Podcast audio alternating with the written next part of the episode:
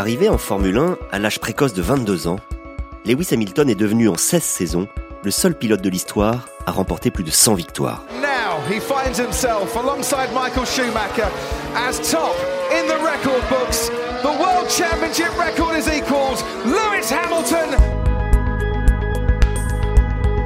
Cette année, le Britannique va encore tenter de devenir le seul détenteur du record de titres mondiaux, qu'il partage pour l'instant avec le Baron Rouge, l'Allemand Michael Schumacher, couronné comme lui à sept reprises. Dans cette nouvelle odyssée, retrouvez la fulgurante ascension de ce garçon très vite repéré comme un immense espoir, longtemps couvé par l'écurie McLaren, à qui il a donné son dernier titre, avant de devenir la machine à gagner de Mercedes. Un récit d'Eric Bilderman et Frédéric Ferré. Dans ce deuxième épisode, découvrez comment l'écurie McLaren a soutenu très tôt Lewis Hamilton avant d'en retirer les fruits une fois arrivé en Formule 1.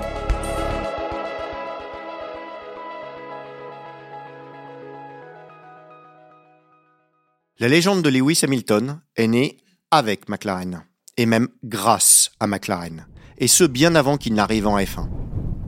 Un soir de l'hiver 1995, alors qu'il n'a que 11 ans, le jeune Lewis vient recevoir un prix aux Autosport Awards pour ses brillantes prestations en karting. You got a little speech ready? You're going to tell us about next year? What are you going to do in the next couple of seasons? Just win. Just win. It's easy motor racing, isn't it? Lewis Hamilton, best wishes to you. Il s'adresse au culot à Ron Dennis, le patron de McLaren. Son rêve est de conduire pour l'illustre écurie britannique, celle pour laquelle pilotait son idole, Ayrton Senna. Lewis porte les couleurs du Brésilien sur son casque d'enfant, depuis la victoire de Senna à Donington en 1993, au volant d'une McLaren. Une course qui reste le premier véritable souvenir de F1 d'Hamilton. Tremendous stuff. He muscled his way back into the contention at Redgate. He's going inside Damon Hill. And Senna into second place already. And he's giving it absolutely everything in the wet part of the race. Ron Dennis lui promet ce soir-là de s'intéresser à lui à condition que ses résultats suivent. Or, le jeune Lewis a tout gagné jusqu'à son arrivée en F1, comme vous avez pu l'entendre dans le premier épisode. Et McLaren fera mieux que tenir sa promesse. Hamilton va être façonné par McLaren. Ron Dennis en fera même sa chose. Un temps seulement, mais un temps long.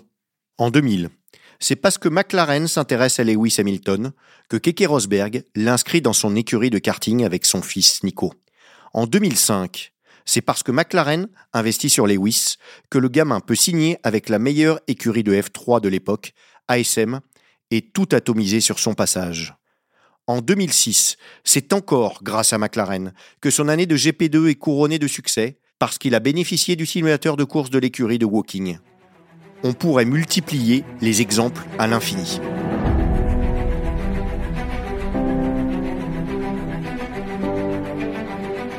En 2007, lorsqu'il débarque en F1 chez McLaren, directement dans un baquet de titulaires, Lewis Hamilton est donc plus que prêt.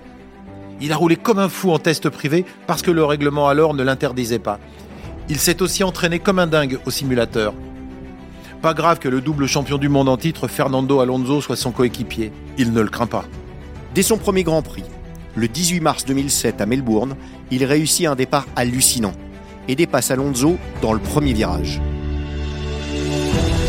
Will have five red lights when they go out. The 2007 Formula One World Championship will be go! Nice start by both the McLarens. Look at Kubica attacking uh, Hamilton. We've got yellow flags at the back. Hamilton's had some manners put on by Kubica, but he comes round the outside. He's also got round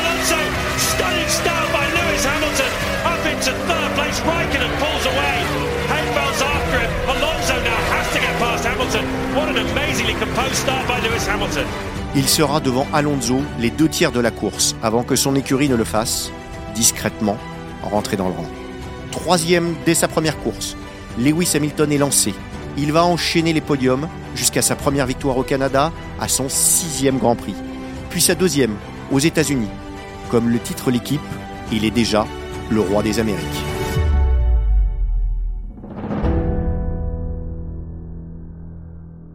Tout va pour le mieux pour le bébé McLaren. Sauf qu'Alonso n'aime pas ça.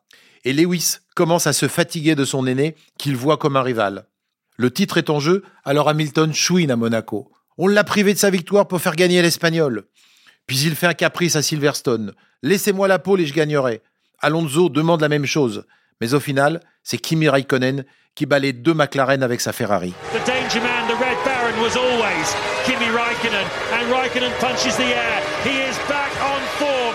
It's a wonderful comeback. Two in a row then for Raikkonen, who wins the British Grand Prix at Silverstone. La guerre finira par éclater aux qualifications du Grand Prix de Hongrie. Le paddock est déchiré. Il fallait voir comment se déroulaient les points presse à l'époque.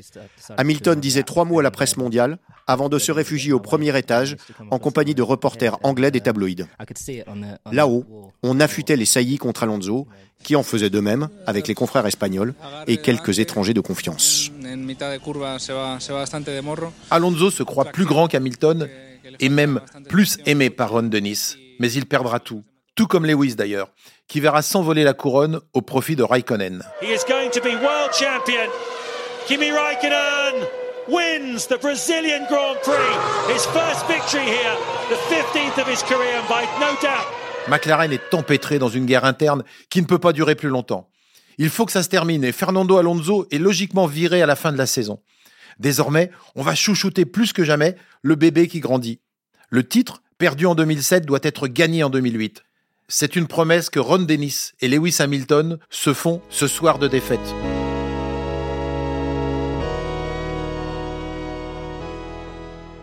Un an plus tard, tout le monde est à Interlagos pour le dernier Grand Prix de la saison. Le titre se joue entre Hamilton et Felipe Massa. Chacun veut savoir si le bébé McLaren et son papa Ron Dennis vont tenir parole. L'équipe a dépêché deux photographes pour être sûr de ne pas louper le cliché, celui d'Hamilton et Dennis dans les bras l'un de l'autre. La course est folle et le jeune Anglais finit par gagner le championnat dans le dernier virage du dernier tour, grâce à une modeste cinquième place, arrachée avec un ultime dépassement sur la Toyota de Timo Glock. Only a few corners to go now, and desperation starts to creep in for Lewis Hamilton. Raikkonen's third, and uh, that's is that Glock? Is that Glock going slowly? It is, That's it's Glock. Oh my goodness me! Hamilton's back in position again. A million, a hundred thousand local hearts sink in the grandstands. It's handed the place back to Hamilton. He comes through, and if I'm absolutely right, I'm sure that he is going to claim fifth place, which is all he needs to do to become Yes. the 2008 Formula One World Champion, Lewis Hamilton. And you Tant pis pour Massa qui croyait être titré. Et tant pis pour les photographes qui n'arriveront pas à prendre cette photo tant espérée. Lewis Hamilton n'a que 23 ans, mais il est déjà champion du monde. Can you describe your emotions right now? Put them into words. I don't think I can. I'm very emotional, I would say. And, uh, I've cried. My heart's my heart's feeling so much strain right now because I think it was the same for everyone. But uh, I'm just very proud of the team and uh, my family as well. La reine lui remet le titre d'officier de l'Empire. Pourtant, McLaren vient là, sans le savoir, de remporter son dernier titre jusqu'à aujourd'hui. S'en suivront pour Hamilton cinq saisons sans retrouver sa couronne, dont quatre chez McLaren, dont il est un membre de plus en plus autonome, proche de celui que l'on connaît aujourd'hui.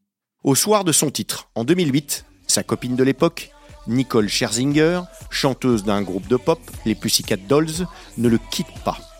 Elle va lui apprendre la célébrité, les voyages à Hollywood, l'indépendance. Et ça, Ron Dennis n'apprécie pas.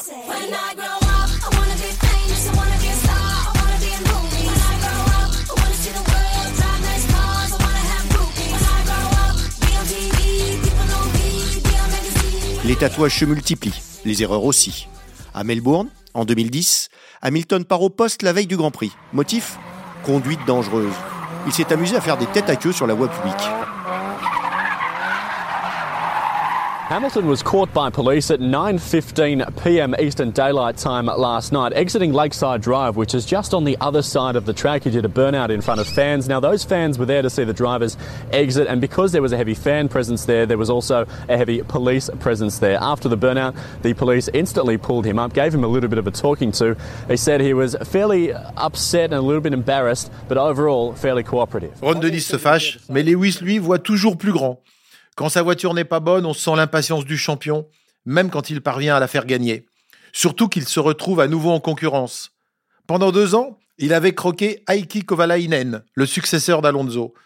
Mais voici que débarque Jenson Button, tout jeune couronné champion du monde avec Brown GP, l'ancêtre de Mercedes. Button est britannique comme Lewis et champion comme Hamilton. À partir de 2010, il n'est plus le seul roi chez McLaren. Or, Ron Dennis joue trop de cette concurrence, insistant bien souvent sur l'apport de Jenson tout en négligeant son Lewis. 2010 est un tournant. La saison est fabuleuse, mais pas pour Hamilton. À quatre courses de la fin, ils sont encore cinq à pouvoir coiffer la couronne, dont les deux pilotes McLaren. À la question de savoir comment il se prépare mentalement, c'est le père de l'un d'eux qui répond aux journalistes dans les loges de Suzuka. Ce n'est pas Anthony, en froid avec son fiston, c'est John, le père de Jenson, un verre de blanc à la main. Ron Dennis n'est pas là non plus. La pouponnière, privée de ses deux pères, n'existe plus pour Hamilton. Lewis blêmit ce jour-là. Et dans ce combat pour le titre, il ne finit que quatrième.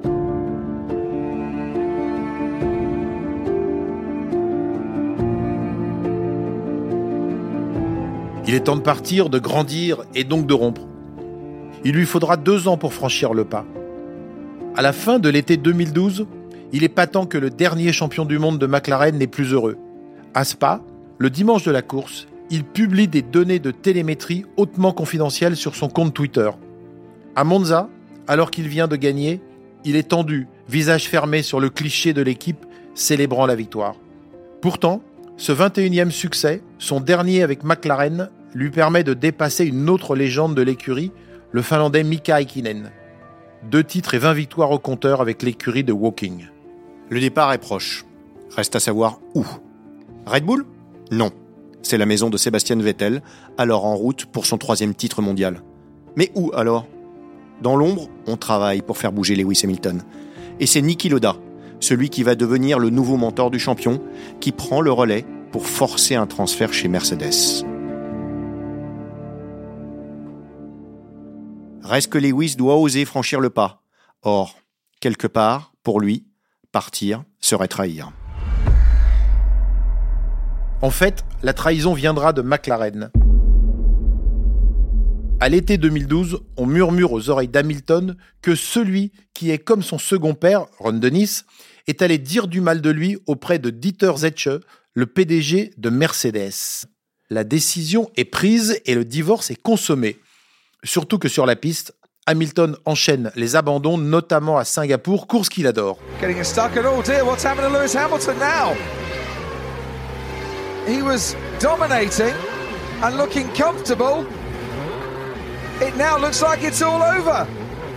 Oh dear, oh dear. Shaking his head. And for Lewis Hamilton, the Singapore Grand Prix is a cruel mistress once again. Loda vient alors le rejoindre dans sa chambre et distille ses dernières flèches pour le convaincre de rejoindre Mercedes. Hamilton ne dit rien publiquement.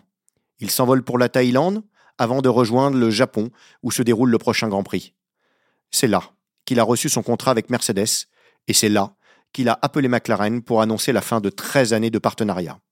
Comme un signe, c'est à Martin Whitmarsh, devenu le successeur de Ron Dennis, qu'il annonce la nouvelle. Il ne roulera plus pour McLaren.